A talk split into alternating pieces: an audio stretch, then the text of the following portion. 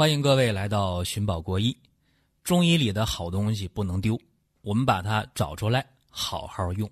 感谢大家支持这档节目，我还是一如既往的抛砖引玉，跟大家来分享干货，一起进步。闲言少叙，下面进入今天的节目。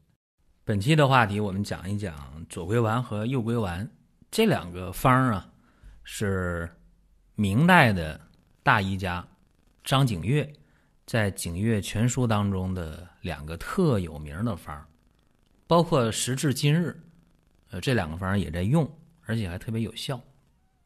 我想通过病例啊，和大家去说一下，呃，说这两个方到底呃用的时候有啥不一样的。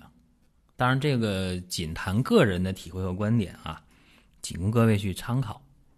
首先呢，我们看啊，说肾虚腰痛，大家说啥叫肾虚腰痛啊？很简单，腰为肾之府，对吧？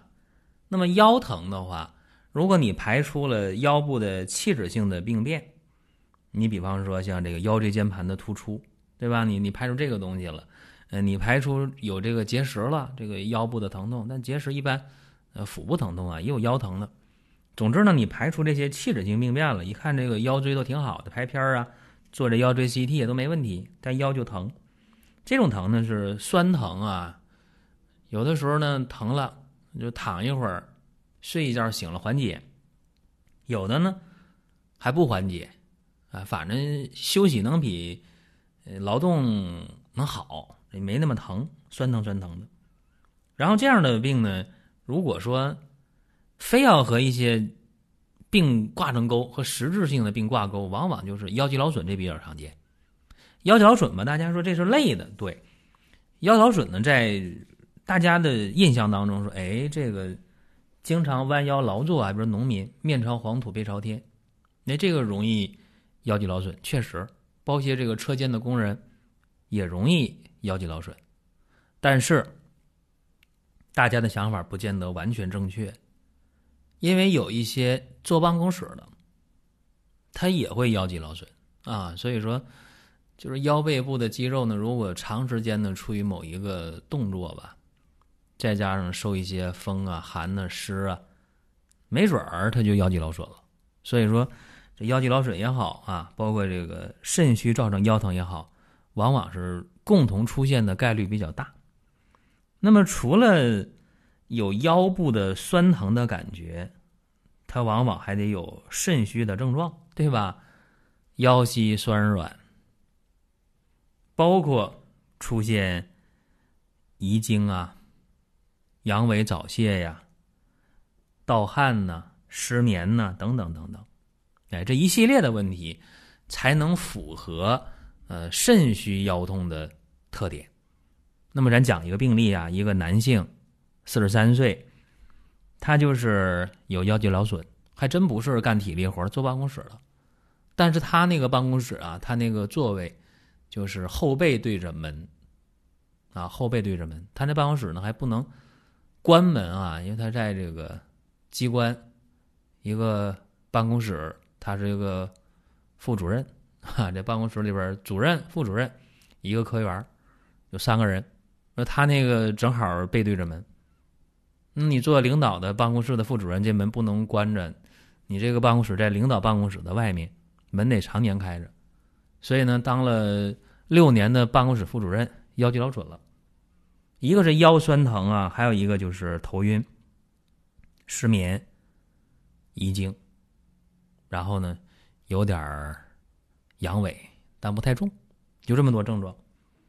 他这个脉象啊，脉是弦细的啊，尺脉特别弱，肾虚，然后呢还有肝郁的情况，舌苔呀是苔红，然后呢舌头中间有裂纹。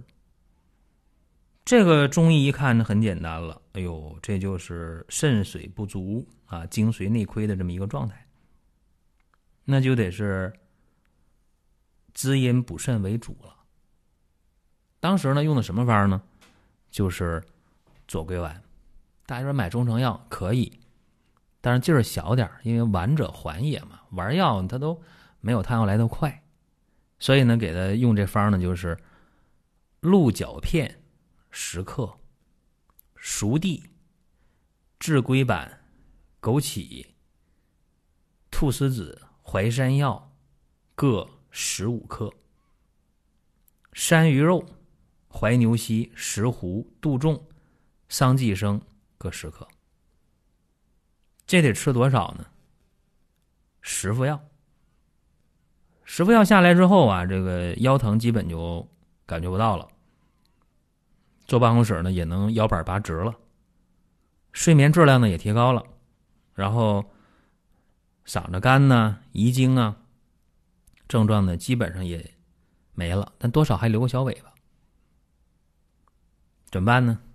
还喝药吗？这个汤药还喝吗？大家说那就可以买左归丸吃，呃，没必要了。这种情况下呢，可以。用青鹅丸啊？啥是青鹅丸？青鹅丸不就治疗腰膝酸软、阳痿遗精的吗？对吧？有中成药啊。这个青鹅丸是太平惠民和剂局方里的这么一个方子。青鹅丸，啥是青鹅？青鹅就是年轻的女子啊，叫青鹅。这古代的这么一个说法。这青鹅丸呢，就对这个。阳痿早泄、遗精啊，腰膝酸软的这个挺管用，但是呢，那个阴虚火旺的那不能用啊，寒湿腰痛不能用啊，外伤的腰痛不能用啊，就它只针对那个肾阳不足的这种就对症了。那么大家说这清河丸还用不用自己去刷药？没必要啊，这个有卖成药的，吃点就行了。然后呢，吃的时候让他用盐水送服。为什么呢？因为盐水啊，淡盐水啊，盐做引经药呗，对吧？入肾经嘛。又吃了半个来月，也就好了。这里边说这个好了呀，指的就是呃腰也不疼了啊，睡眠也好了啊，轻微的阳痿啊、遗精呢也没了啊，这么一个比较全面的恢复吧。所以说这个方啊，你看怎么用啊？说你看刚开始给他用的是。这个左归丸啊，重点呢是调这个肾阴的。后来呢，又改这清河丸了，又调这个肾阳了。大家说，那你为啥不用这个右归丸去调肾阳呢？嗯，因为没到那程度。你看啊，这个清河丸里边杜仲、补骨脂、核桃仁对吧？就挺简单的，这么几个成，还有大蒜啊。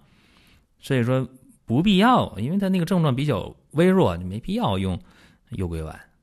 所以用药呢，就讲究一个火候啊，到啥程度啥药。所以这个尺度呢，得把握好。这是一个左归丸的具体用法。那么再说一个右归丸的应用吧。这是一个慢性支气管炎，习惯叫什么叫老慢支？五十一岁男性啊，这个老慢支二来年了，最近呢就。犯病就比较频繁了，最近的这个三两年啊，年龄也逐渐大了啊，然后阳气也弱，经常犯病，常年就靠那个西药维持，那个平喘的啊、解痉的这些药啊，支气管解痉药。那么一停药就发作，一着点凉就喘呢，就咳呀，就痰就来了。然后它的特点是什么呢？这个腰背部啊也酸也疼。然后那个小便呢，量多，还尿频，哗哗哗就好多尿啊，尿量多，尿还频，晚上起夜三四回，甭睡觉了，对吧？白天也尿频，一个来点儿，超过两小时就有尿，然后这人呢耳鸣啊，头晕呐，一看脉象，哎呦，这个简直了啊！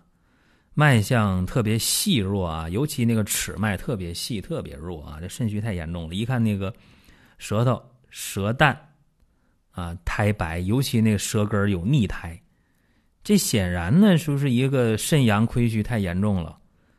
那怎么办呢？表面说是肺的事儿，其实呢，那病在哪儿？在肾呗。右归丸啊，重点解决肾阳的事儿，所以呢，就用的鹿角霜十五克。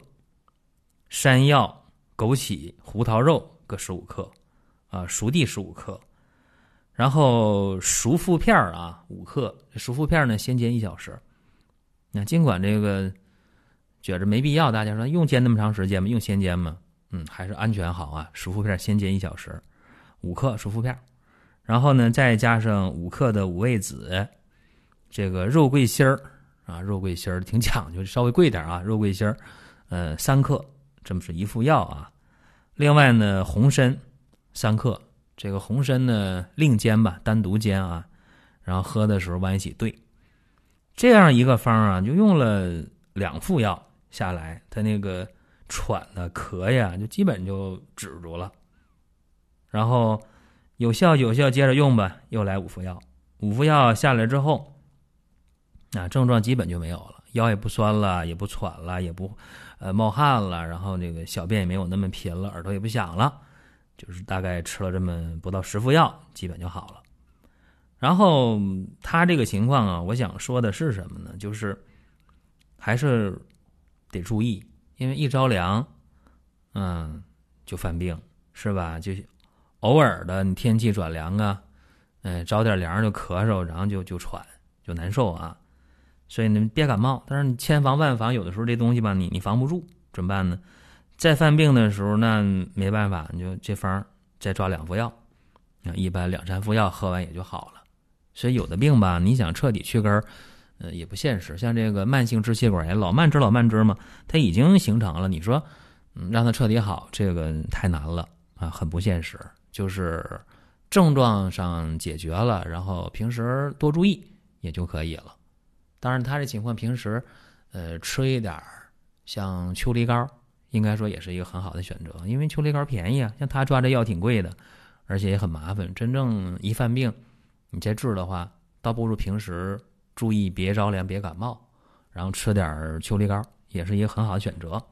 这是今天呢讲这么左归丸、右归丸这么两个方儿这里就涉及到了鹿角片和鹿角霜的事儿啊。这个我多说两句啊，多说两句。这个鹿角片啊，跟这个鹿茸它不一不是一回事儿啊。鹿茸啊是这个嫩角是吧？春天或者是刚入夏，啊，那个嫩角啊还没角化的时候，是吧？那个嫩茸没角化，给它切下来，啊，这个叫鹿茸，啊，用角锯一锯，啊，切成小片儿，对吧？这个是贵的东西。那么鹿角呢？鹿角片呢？就等那鹿茸长硬了、角化了，是吧？骨化了，就这个东西。那么鹿角片呢，肯定没有鹿茸贵啊，嗯，那么它的这个药效呢，跟嗯鹿茸也不太一样啊。鹿茸，呃，针对这个男性、女性的这个肾的这个功能来讲，调整来讲，力量就强了，阳痿早泄呀，包括这个尿失禁呢、小便清长啊，女性的这种性冷淡呢、月经不调啊、宫寒呢，鹿茸都效果好。那么鹿角呢，就弱。啊确实弱啊，功能弱，嗯，但鹿角有一些特殊的功能是鹿茸没有的，比方说这个，呃，消除一些痈疮肿毒啊，它行血消肿的功能，这是呃鹿茸没有的。而且鹿角呢，对于这个腰脊疼痛啊，对于一些这个腰疼、腰脊疼痛啊，这些虚劳的、淤血的这方腰痛，这也是鹿茸没有的功能。再一个，刚才提到了这个鹿角霜，是吧？鹿角霜怎么回事呢？那就得先说这个鹿角胶，是吧？这个鹿角啊，给它熬，然后呢浓缩，就变成这鹿角胶。那么鹿角胶也不便宜啊。那么鹿角胶跟鹿角霜啥关系呢？就是熬胶啊，剩那些，哈，就叫。鹿角霜了，这个药效就比那那个鹿角要弱啊，但它也有补肾的作用。它好在哪儿呢？鹿角霜呢？它这里边不含胶质，所以说它这个补肾的时候呢不会滋腻啊，补的比较清爽。对那些呃脾胃不好的人还想补肾，嗯，那么又不想花这个大价格，我想要便宜点啊，用这个鹿角霜就完全可以了。说这今天跟大家简单的把这左归丸、右归丸就唠叨一下啊，倒没像传统那么讲啊，说这个怎么配伍啊，啥原则呀，治啥病啊？我相信那些不用我说，那些大家资料可以找到。嗯，大家可能就想了解怎么具体用啊，跟大家呢略微的分享一下这今天的音频内容。大家想听什么，可以在音频下方留言，或者在公众号留言都可以。好了，各位，咱们下一期接着聊。如果觉得音频听得不过瘾，可以关注公众号“光明远”，天天都有文章的更新。想用放心产品的朋友，可以搜索“光明远”官方旗舰店。